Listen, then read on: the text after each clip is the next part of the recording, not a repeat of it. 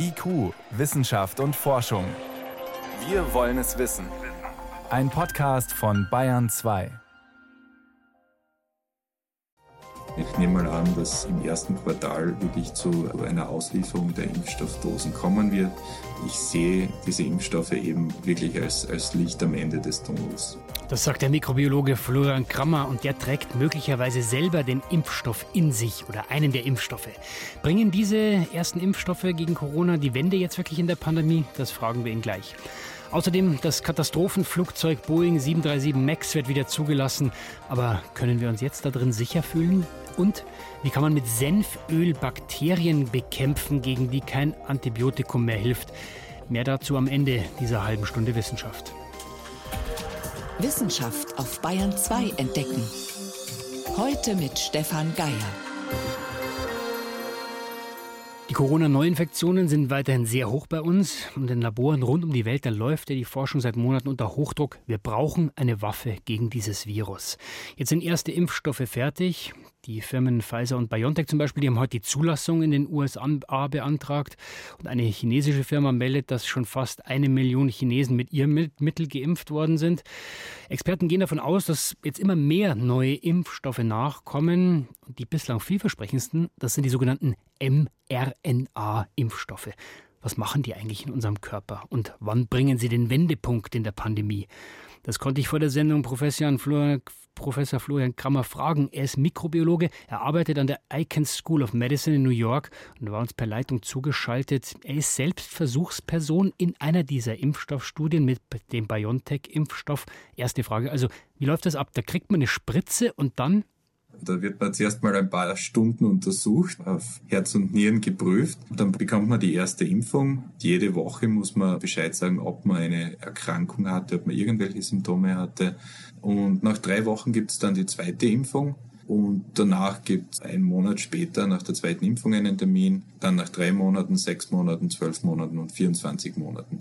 Und im Prinzip wird da geschaut, ob sich Leute eben mit SARS-Coronavirus-2 angesteckt haben und krank werden oder nicht. Das heißt aber, Sie wissen nicht, ob Sie jetzt den wirklichen Impfstoff bekommen haben oder ob Sie das Placebo bekommen haben. Nein, natürlich nicht. Also das sind sogenannte Doppelblindstudien. Also die Person, die den Impfstoff verabreicht, weiß nicht, ob es der Impfstoff ist oder nicht. Und die Person, die den Impfstoff bekommt, weiß natürlich auch nicht, ob es der Impfstoff ist oder nicht. Diese beiden Impfstoffe, von denen wir in den letzten Wochen gehört haben, Pfizer und Moderna, sind mRNA-Impfstoffe. Was machen die genau in unserem Körper? Ja, im Prinzip liefern die Information an ihre Ribosomen, das sind quasi die Maschinen in ihren Zellen, die Protein herstellen. Die liefern Information, um das Oberflächenprotein des Virus herzustellen. Also das nennt man Spike-Protein. Das wird dann von ihren Zellen, also lokal an der Impfstelle hergestellt und ihre Immunzellen erkennen das dann und machen eine entsprechende Immunantwort. Und wenn man Antikörper gegen dieses Oberflächenprotein macht und diese Antikörper an das Virus binden, dann wird das Virus im Prinzip neutralisiert, also abgetötet. Das heißt, unser Körper, unser Immunsystem kämpft ja ständig gegen irgendwelche Eindringlinge, zum Beispiel eben Viren. Heißt das, mit dieser mRNA-Impfung bekommt unser Körper so eine Art Vorlage, anhand derer er auch erkennen kann, Achtung, das ist jetzt ein Coronavirus? Ja, genau. Sie wissen dann, wie der Feind ausschaut und können schnell handeln. Jetzt ist dieses mRNA, das ist ja ein Stück Erbmaterial. Können wir dann sicher sein, dass sich unser Erbmaterial nicht verändert? Naja, man muss da aufpassen. Es wird im deutschen Sprachraum gerne von genetischen Impfstoffen gesprochen hier. Das ist nicht ganz richtig. Unsere genetische Information, das Erbmaterial, liegt im Zellkern als DNA oder DNS. Und unsere Zellen, wenn die Proteine herstellen wollen, verwenden eben RNA, also ein Transkript, da wird im Prinzip die DNA in RNA umgeschrieben, da ist dann die Information drauf äh, für das Protein, das wandert aus dem Zellkern raus und wird eben von Ribosomen erkannt. Und diese RNA-Impfstoffe, wenn die in die Zelle reinkommen, die gehen nicht in den Zellkern, die interagieren nicht mit unserer Erbsubstanz. Die gehen direkt zu diesen Maschinen, die eben Proteine herstellen und die werden auch recht schnell wieder abgebaut. Also RNA sind sehr instabile Substanzen und da wird eigentlich überhaupt nicht in die Erbsubstanz eingegriffen. Also das ist ein Missverständnis. Jetzt wollen wir mit diesen Impfstoffen die Pandemie in den Griff kriegen. Wovor schützt uns aber diese Impfung wirklich? Also nur vor, davor, dass wir selber krank werden oder auch dafür, dass wir die Krankheit weitergeben? Ja, das ist eine sehr interessante Frage. Das ist nicht ganz klar. Also die Impfstoffstudien, die Phase 3 Studien sind jetzt im Prinzip so angelegt, dass man sich ansieht, ob jemand krank wird. Die sind nicht so angelegt, dass man sich anschauen kann, ob sich jemand infiziert. Es kann durchaus sein, dass Leute, die geimpft sind, sich infizieren, aber dann eben keine Symptome haben. Und es wäre natürlich theoretisch auch möglich, dass diese Leute das Virus dann an andere weitergeben. Jetzt ist es aber schon so, und man hat das ja auch im Affenmodell überprüft, dass es dann weniger lang zu Infektionen kommt und äh, dass weniger Virus da ist. Also es ist zwar möglich, dass man geimpft wird und sich noch infiziert und das Virus weitergibt, aber die Chance dafür ist um einiges geringer. Jetzt heißt bei diesen ersten Studien lesen wir 94 Prozent Impfschutz, 95 Prozent Impfschutz. Das klingt gut, aber reicht das, um die Pandemie wirklich in den Griff zu kriegen, also um eine Herdenimmunität zu erzeugen? Ja, das ist wahnsinnig gut. Also wenn man sich das anschaut in Relation zu anderen Impfstoffen, das ist fast gleich gut wie Masernimpfstoffe. Es ist besser als Mumps-Impfstoffe, es ist viel besser als Influenza-Impfstoffe. Also das ist schon eine sehr gute Effizienz. Natürlich weiß man jetzt nicht, wie das nach sechs Monaten oder zwölf Monaten ausschaut, aber das wird wahrscheinlich nicht besonders viel weit runtergehen. Und das ist natürlich genug, um jetzt quasi wirklich anzufangen, die Pandemie einzudämmen. Was wir wirklich jetzt brauchen, sind Impfstoffe, die man Hochrisikoindividuen geben kann, so alten Leuten, Leuten, die andere Immunprobleme oder Lungenprobleme haben, Leute, die wirklich mit Patienten arbeiten und eben dem Virus ausgesetzt sind. Und wenn man die schützen kann, dann kann man schon mal das Schlimmste verhindern. Und wenn die Impfstoffe dann weitflächig in der Bevölkerung verwendet werden, wird das natürlich einen sehr großen Effekt auf die Pandemie haben. Also ich glaube, mit den Impfstoffen, das ist jetzt der Anfang vom Ende der Pandemie. Es gibt ja auch noch andere Impfstoffe, andere Herangehensweisen, auch andere Mechanismen für diese Impfung. Brauchen wir die dann überhaupt oder ist es so, wenn wir eine haben, die funktioniert, dann passt? Nein, wir brauchen viele. Wir können ja nicht nur über Europa nachdenken oder die USA. Es geht ja da wirklich um eine Pandemie, da geht es um die ganze Welt. Und Pfizer oder auch Moderna, die können ja gar nicht so viel Impfstoff herstellen. Also die können vielleicht 2021 zwei Milliarden Dosen herstellen. Wir brauchen aber wahrscheinlich 14 bis 16 Milliarden Dosen, weil der Impfstoff muss zweimal gegeben werden und wir haben 8 Milliarden Menschen auf dem Planeten. Und umso mehr Impfstoffe zugelassen werden, umso größer ist die Produktionskapazität. Also es sind da jetzt mehr als zehn Impfstoffe in Phase 3 und ich hoffe stark, dass die alle zugelassen werden. Viele dieser Impfstoffe funktionieren ja mit einem ähnlichen Prinzip, das sind Impfstoffe, die eben Antikörper induzieren das ist anscheinend effektiv und wenn andere Impfstoffe das auch machen, werden die wahrscheinlich auch funktionieren. Diese Impfung, Herr Kramer, kommt sehr schnell, wenn wir mal den Verlauf der Pandemie uns jetzt anschauen. Manche Leute haben Bedenken vor Langzeitfolgen, sagen, naja, das ist ja gar nicht untersucht, weil man es noch gar nicht untersuchen kann. Können Sie diese Bedenken nachvollziehen? Ja, ich kann Sorge auf jeden Fall nachvollziehen. Das sind jetzt vielleicht die ersten RNA-Impfstoffe, die zugelassen werden, aber die sind ja schon lange in klinischer Entwicklung. Also da hat es Tollwut-Impfstoffe gegeben, die entwickelt worden sind und getestet worden sind, Chikungunya-Virus-Impfstoffe, Zytomegalie-Virus-Impfstoffe, Influenza-Impfstoffe, das ist ja alles schon getestet worden. Die sind in klinischer Entwicklung. Das ist halt nicht so schnell gegangen, aber es sind hunderte von Leuten mit RNA-Impfstoffen schon geimpft worden äh, mhm. vor Jahren. Und da gibt es natürlich auch Langzeitdaten dazu. Jetzt haben wir gehört äh, von einer der Firmen, BioNTech, da heißt schon, nächsten Winter kann alles wieder ganz normal sein. Ist das eher eine Botschaft an die Aktionäre oder wie sehen Sie das? Nein, ich teile den Optimismus. Das ist jetzt reine Spekulation, aber ich nehme mal an, dass die Impfstoffe relativ bald zugelassen werden. Ich nehme mal an, dass im ersten Quartal wirklich zu einer Auslieferung der Impfstoffdosen kommen wird. Man wird anfangen, Hochrisikogruppen zu impfen. Dann werden wir hoffentlich einen Großteil der Bevölkerung im Frühjahr und im Sommer impfen können. Wenn das eintreten würde, wäre man für den nächsten Herbst gut gerüstet. Ich sehe diese Impfstoffe eben wirklich als, als Licht am Ende des Tunnels. Wann kommen die neuen Impfungen, von denen wir gehört haben, dass sie jetzt fertig sind? Wann kommen sie für uns alle und was bringen sie uns? Das waren Einschätzungen und Informationen von Florian Kramer. Er ist Mikrobiologe, arbeitet an der Icahn School of Medicine in New York und war uns via Internet zugeschaltet. Herr Kramer, ich danke Ihnen vielmals für das Gespräch und schöne Grüße nach New York. Danke sehr. Bayern 2. Wissenschaft schnell erzählt. Das macht heute Helmut Nordwig, der ins Studio gekommen ist und los geht's. Helmut mit Holzhäusern und die Frage, wie bleiben die eigentlich gemütlich warm? Ja, da haben Forscher aus Mannheim jetzt ein neues Material entwickelt, das die Wärme speichern kann. Und zwar nach dem Vorbild von einem Taschenwärmer für Kinder. Das sind ja so kleine Beutelchen mit Flüssigkeit. Ja, und da ist eine Flüssigkeit eben drin und da kann man dann drin auf ein Metallplättchen drücken und dann beginnt die Flüssigkeit zu erstarren dauert aber eine Weile und während die das tut, da gibt sie eben über längere Zeit Wärme ab. Und wie bringt man das dann ins Holzhaus?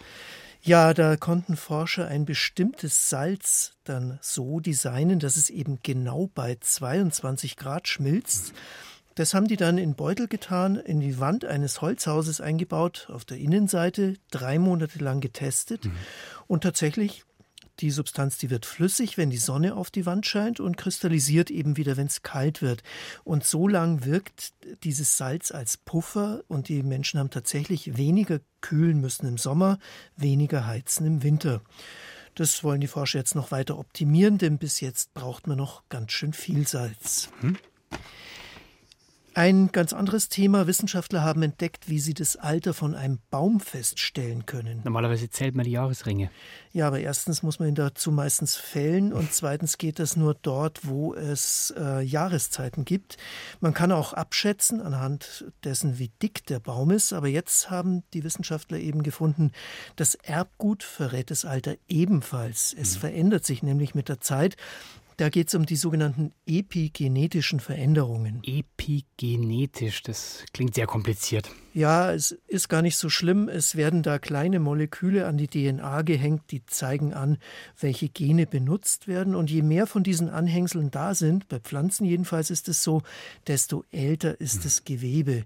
Das heißt, wenn man jetzt hergeht und die Blätter an den ältesten Ästen untersucht, das sieht man ja, wo die sind, dann hat man eine Art molekulare Uhr.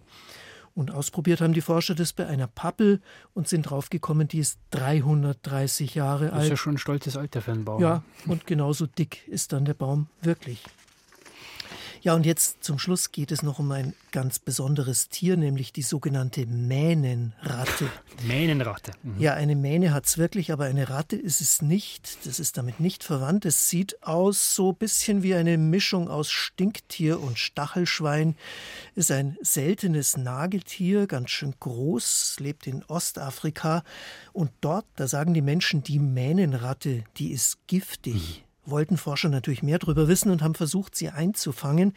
Gar nicht so einfach. Sie haben schließlich eine Falle konstruieren müssen, in der Fisch, Erdnussbutter und Vanille angeboten wird. Das ist eine eigenwillige Mischung. Also die einzelnen Sachen sind ja okay, aber als Kombi. Hm. Ja, und nicht nur was die Geschmacksvorlieben angeht, ist das Tier erstaunlich. Es frisst von einem giftigen Baum, aus dem macht man in Afrika übrigens auch ein Pfeilgift, dann kaut's die Zweige, mischt seinen eigenen Speichel dazu, das wird im Mund so richtig schön vermengt und dann schleckt es das Ganze an die Haare an der Körperseite. Also auch eine eigenwillige Methode. Ja, und in den Haaren, da wird dann das Gift gespeichert und zwar genug, um einen Elefanten umzulegen. Aber der Mähnenratte selber tut's nichts. Erstaunlicherweise nicht. Und warum nicht? Das wollen die Forscher jetzt rausfinden. Vielen Dank, Helmut Nordweg, für die Kurzmeldungen.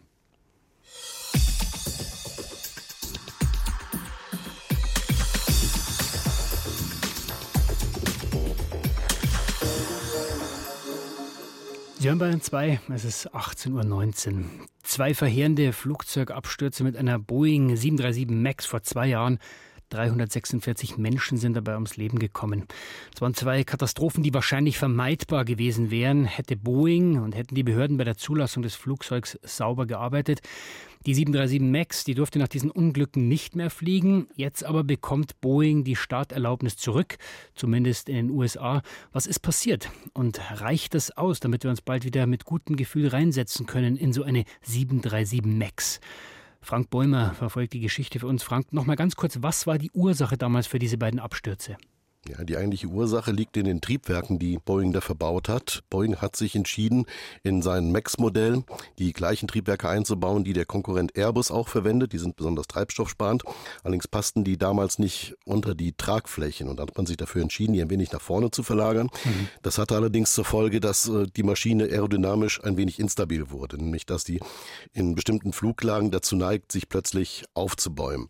Und um diesem Aufbäumen entgegenzuwirken, hat Boeing dort eine Software, eine Flugautomatik eingebaut, die bei beiden Abstürzen weil sie falsche Daten bekommen hat, plötzlich losgeschossen hat und die Maschine, obwohl eigentlich alles in Ordnung war, dann zum Absturz gebracht hat. Das waren aber nicht die einzigen Fehler. Auch beim Einbau dieses Systems ist offenbar nicht sauber gearbeitet worden. Nein, ganz im Gegenteil. Also das Hauptproblem war, dass dieses System mehr oder weniger heimlich eingebaut wurde. Deswegen wurden sehr, sehr viele übliche Sicherheitsvorschriften bei einem System, was so massiv in die Flugsteuerung eingreift, aufs Schwerste verletzt. Es gab nur einen einzigen Sensor, dem dieses System gearbeitet hat. Wenn der kaputt war, konnte es überhaupt nicht abgleichen, ob die Daten immer noch stimmen oder nicht. Und die Piloten hatten auch keine Möglichkeit, gegen dieses System anzukommen. Es gab auch weder irgendwelche Informationen im Cockpit, kein Lämpchen, die die Piloten unterrichtet hätten, dass da was passiert. Es gab aber vor allem überhaupt keine Informationen für die Piloten. Die Informationen über dieses System wurden aus den Bordhandbüchern komplett entfernt. Sie wussten überhaupt nicht, was sie da hatten, dass es überhaupt existierte in diesen Maschinen und so wurden sie beim ersten Absturz auch von diesem System überrumpelt. Jetzt wird dieses Flugzeug, die 737 MAX, wieder zugelassen in den USA mit Auflagen? Ja, es gibt eine ganze Reihe von Auflagen. Also die Maschinen müssen umgerüstet werden. Zusätzlich muss auch eine Pilotenschulung erfolgen. Das wird nicht von heute auf morgen gehen. Einer der größten Betreiber, die Southwest, hat heute geschätzt, dass sie vermutlich erst Ende März nächsten Jahres die Flugzeuge wieder in Betrieb nehmen können. Es wird also eine Weile dauern, ja. Jetzt sagt Boeing, wir haben eben technisch jetzt einiges verändert, zum Beispiel eben diese Software stabilisiert. Was heißt das genau? Naja, im Großen und Ganzen heißt es eigentlich, dass sie das System jetzt so verbaut haben, wie es eigentlich hätte verbaut sein müssen. Mhm. Ja, das heißt also, es greift auf mehrere Sensoren zurück, um zu beurteilen, ob die Fluglage nicht stimmt. Es gibt Warnhinweise im Cockpit, es gibt beispielsweise auch in den Flughandbüchern jetzt Hinweise, dass es überhaupt da ist. Es gibt Pilotenschulung. Die wesentliche Änderung ist, dass es eben jetzt zu der ursprünglichen Version nicht wiederholt, immer wieder die Nase des Flugzeugs nach unten drückt, was da zu den Abstürzen geführt hat, sondern eigentlich nur einmal zuschlägt und dass die Piloten auch diesen Eingriffen von diesem System entgegensteuern können. Gut, jetzt haben wir also die Wieder- oder die Neuzulassung in den USA. Und wie schaut es in Europa aus? Also werden die europäischen Behörden trotzdem auch so entscheiden? Naja, die europäische Behörde, die EASA, hat ja bereits angekündigt, dass sie sich für eine Wiederzulassung aussprechen. Es gab da teilweise ein paar Sonderauflagen, die etwas von denen der amerikanischen FAA abweichen. Aber grundsätzlich denke ich, wird es auch hier wieder zu einer Neuzulassung kommen. Müssen die Piloten dann eigentlich auch ganz neu geschult werden? Die Piloten müssen neu geschult werden. Sie müssen kein extra sogenanntes Type-Rating machen, keinen eigenen Führerschein für diese Maschine. Aber sie müssen eine umfangreiche Zusatzschulung durchlaufen. Da stellt sich auch die Frage, gibt es da überhaupt genug Flugsimulatoren für genug Plätze? Es wird in jedem Fall einige Wochen bis Monate in Anspruch nehmen, bis auch die Piloten geschult sind und die Maschinen wieder einsatzbereit sind. Frank, du verfolgst diese Geschichte seit langer Zeit. Ist denn jetzt alles in Ordnung oder muss ich mir jedes Mal immer noch Sorgen machen, wenn ich in so eine 737 MAX einsteige? Naja, ich denke, dass wir Unfälle wie die letzten beiden in dieser Form nicht mehr sehen werden, weil natürlich jetzt sehr viele Dinge, die dazu geführt haben, durch die ganzen Maßnahmen auch ausgeschlossen werden können. Und es haben sich auch einige Fachleute, Piloten, die auch zuvor diese ganzen Vorgänge sehr kritisch beobachtet haben, durchaus positiv geäußert. Allerdings Ganz anderer Wind kommt von den Vertretern der Opfer der Abstürze. Die hätten sich hier deutlich mehr Transparenz erwartet von den bisherigen Veröffentlichen. Und letztendlich darf man nicht vergessen, es handelt sich hier immer noch um eine Maschine, die in den Grundzügen in den 70er Jahren konstruiert wurde. Und wo versucht wird, dieses sehr alte Flugzeug irgendwie in das 21. Jahrhundert zu überführen. Und was da noch sich alles verbirgt, das kann man natürlich nicht abschätzen, denn man muss auch ganz klar sagen, mit dem, was Boeing da gemacht hat, hat es sämtliches Vertrauen verspielt und es wird sehr viel Zeit und sehr viel Mühe brauchen, dieses Vertrauen zurückzugewinnen. Die Boeing 737 MAX, dieses Flugzeug, in dem bei zwei Abstürzen 346 Menschen gestorben sind, wird nach technischen Verbesserungen wieder zugelassen. In den USA und Europa wird wahrscheinlich folgen. Vielen Dank für diese Informationen und Einschätzungen, Frank Bäumer. Dankeschön. IQ, Wissenschaft und Forschung gibt es auch im Internet. Als Podcast unter bayern2.de. Wenn man sich mal in die Lage eines Bakteriums versetzt, ja, da hat man es nicht leicht. Da will man einen Organismus angreifen, einen Menschen zum Beispiel, und der schlägt dann zurück mit der Allzweckwaffe, ein Antibiotikum. Das ist ziemlich schlecht für die Bakterien aber lebensrettend für uns Menschen. Aber gerade im Krankenhaus, da wollen wir ja eigentlich geheilt werden, da gibt es Bakterien, die können sich gegen Antibiotika schützen. Und zwar indem sie sich vereinfacht gesagt einschleimen, sich unter einem sogenannten Biofilm verstecken. Eine neue Idee könnte aber helfen, auch diesen Trick der Bakterien auszuhebeln mit einem Stoff aus der Natur. Rebecca Markthaler mit einem Beispiel. Das Bakterium Pseudomonas aeruginosa. Es löst vor allem Atem- oder Harnwegsinfektionen aus. Besonders gefährlich, denn es kann Biofilme bilden. Damit schützen sich die Bakterien vor dem Immunsystem und vor Antibiotika. Man kann sich das vorstellen wie eine Art Schutzwall, hinter dem sich die Bakterien regelrecht verschanzen. Solange sie im Biofilm bleiben würden, wäre das kein Problem. Gefährlich wird es dann, wenn sich einzelne Bakterien wieder vom Biofilm lösen, sagt Frank Günther, oberster Krankenhaushygieniker am Uniklinikum Marburg. Aus diesem Biofilm können auch regelmäßig Bakterien quasi wieder freigesetzt werden. Das bedeutet zum Beispiel, wenn so ein zentralvenöser Katheter besiedelt ist, jedes Mal, wenn Sie eine Infusion darüber dem Patienten applizieren, werden Bakterien in den Blutkreislauf eingespült und eingeschwemmt und lösen dort systemische Reaktionen wie Fieber, Schüttelfrost oder andernorts auch schwere Infektionen aus. Der Biofilm lässt also keine Antibiotika rein. Er ist aber durchlässig für die Bakterien, die sich dann im Körper ausbreiten.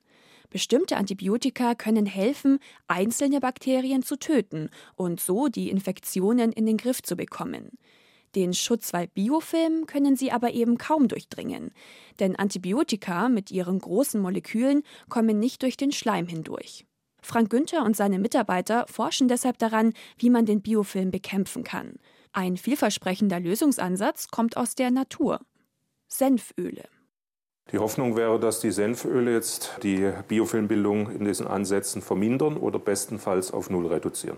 Senföle kommen unter anderem in Meerrettich oder der Kapuzinerkresse vor. Wir haben uns erhofft, dass dadurch, dass diese Senföle sehr, sehr flüchtig sind, eine sehr, sehr kleine Struktur besitzen, eine gute Diffusionsfähigkeit auch in bakterielle Biofilme gegeben ist und dass sie auch im Biofilm diese gute antimikrobielle Wirksamkeit entfalten können. Sagt Krankenhaushygieniker Frank Günther. Das heißt, Dadurch, dass die Senföle kleinere Strukturen besitzen als Antibiotika, könnten sie besser in Biofilme eindringen. Tatsächlich hat eine Studie der Uniklinik in Marburg gezeigt, Senföle gelangen in den Biofilm und schwächen dort die Struktur und Oberflächenhaftung. Außerdem können sie verhindern, dass Biofilme überhaupt erst entstehen. Für den Infektiologen Peter Walger ist das erst einmal eine gute Nachricht. In der Praxis müsste es natürlich Studien geben, die dann auch die Wirksamkeit belegen, bevor man das beim Menschen einsetzt. Denn noch ist unklar, ob Senföle auch bei Infektionen eingesetzt werden können. Aktuell werden sie eher vorbeugend verwendet. Und es gibt ein weiteres Problem, sagt Infektiologe Peter Walger. Biofilmbildung und die Therapie hängen immer davon ab, um welchen Keim es sich handelt. Und die Studien, die jetzt zu den Senfölextrakten gemacht sind, sind primär mit dem Pseudomonas aeruginosa, aber auch mit Darmkeimen. Das sind vor allen Dingen solche, die Harnwegsinfekte machen aber es gibt ein ganz großes Spektrum von Keimen, die gerade bei Prothesen eine Rolle spielen, also bei Gelenksprothesen, die hier gar nicht diskutiert sind und von denen es meines Wissens zumindest keine Ergebnisse im Zusammenhang mit den Senfölen vorliegen. Noch werden Präparate aus Senföl kaum in Krankenhäusern eingesetzt. Dass Senföle die Biofilme des Bakteriums Pseudomonas aeruginosa schwächen könnten, weckt aber Hoffnungen. Dann würde man auf der einen Seite ein Antibiotikum einsetzen und auf der anderen Seite Produkte, die eine Wirksamkeit im oder am Biofilm haben, gewissermaßen als gemeinsame Doppelstrategie. Bis das aber wirklich eingesetzt werden kann, muss noch weiter geforscht werden. Bakterien bekämpfen mit Senfölen. Wenn Sie noch mehr zu dieser Strategie wissen will, wollen, schalten Sie ein morgen Abend. Gut zu wissen im BR Fernsehen. Ab 19 Uhr hat Willi Weitzel dort unter anderem dieses Thema Gut zu wissen, BR Fernsehen oder jederzeit in der BR Mediathek. Soweit war es das von IQ für heute. Am Mikrofon war Stefan Geier.